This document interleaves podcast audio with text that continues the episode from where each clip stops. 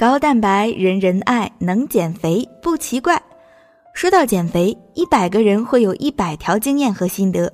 虽然降低能量摄入和增加运动永远是不二法门，但如何更快乐、更有效安排饮食，也一直是无数爱美人士和科研人员的追求。综合各种因素来看，高蛋白饮食似乎还是比较理想的方案。蛋白质是生命的重要物质基础。早在19世纪初，荷兰科学家就发现了动物和植物体内有一种生命必需的物质，从而解释了为什么人类不能长期靠只吃糖生存，还是得吃面包。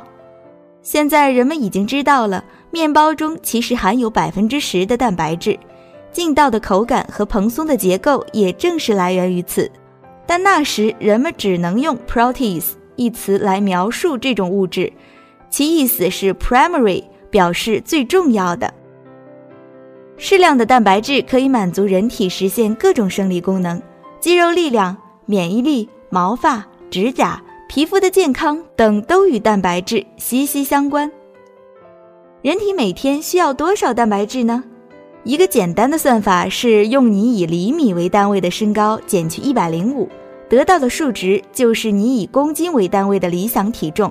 理想体重再乘以零点八到一点二，就是每日比较适宜的蛋白质摄入量，相当于每天吃一个鸡蛋，一百五十克鱼虾畜禽肉，五十克豆制品的量。而摄入理想体重乘以一点五以上的蛋白质含量，就可以算作是高蛋白饮食。适宜推荐量是推荐给一般人长期食用的，高蛋白则是为了满足特别的需求，比如说减肥。高蛋白饮食最大的好处就是有助于减肥。我们人体在进食后，消化吸收、代谢活动都会增强，这个过程会产生更多的能量消耗。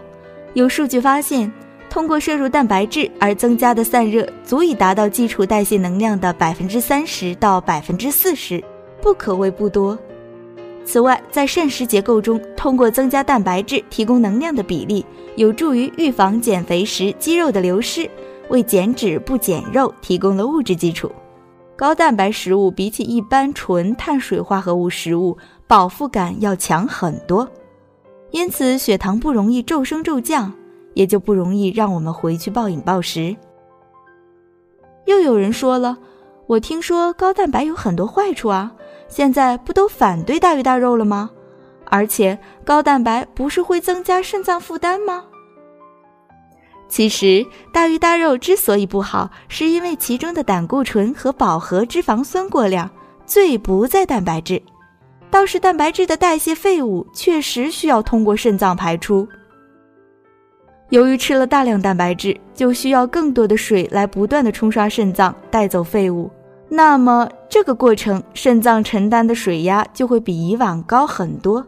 对于已有肾脏疾病的患者，会加剧病情的发展。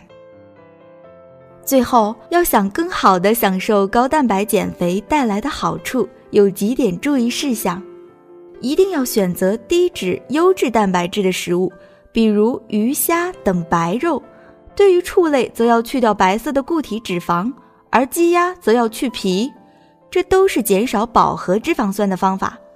另外，炖汤后吃肉气汤，则可以减少引发痛风和钠摄入过量的风险。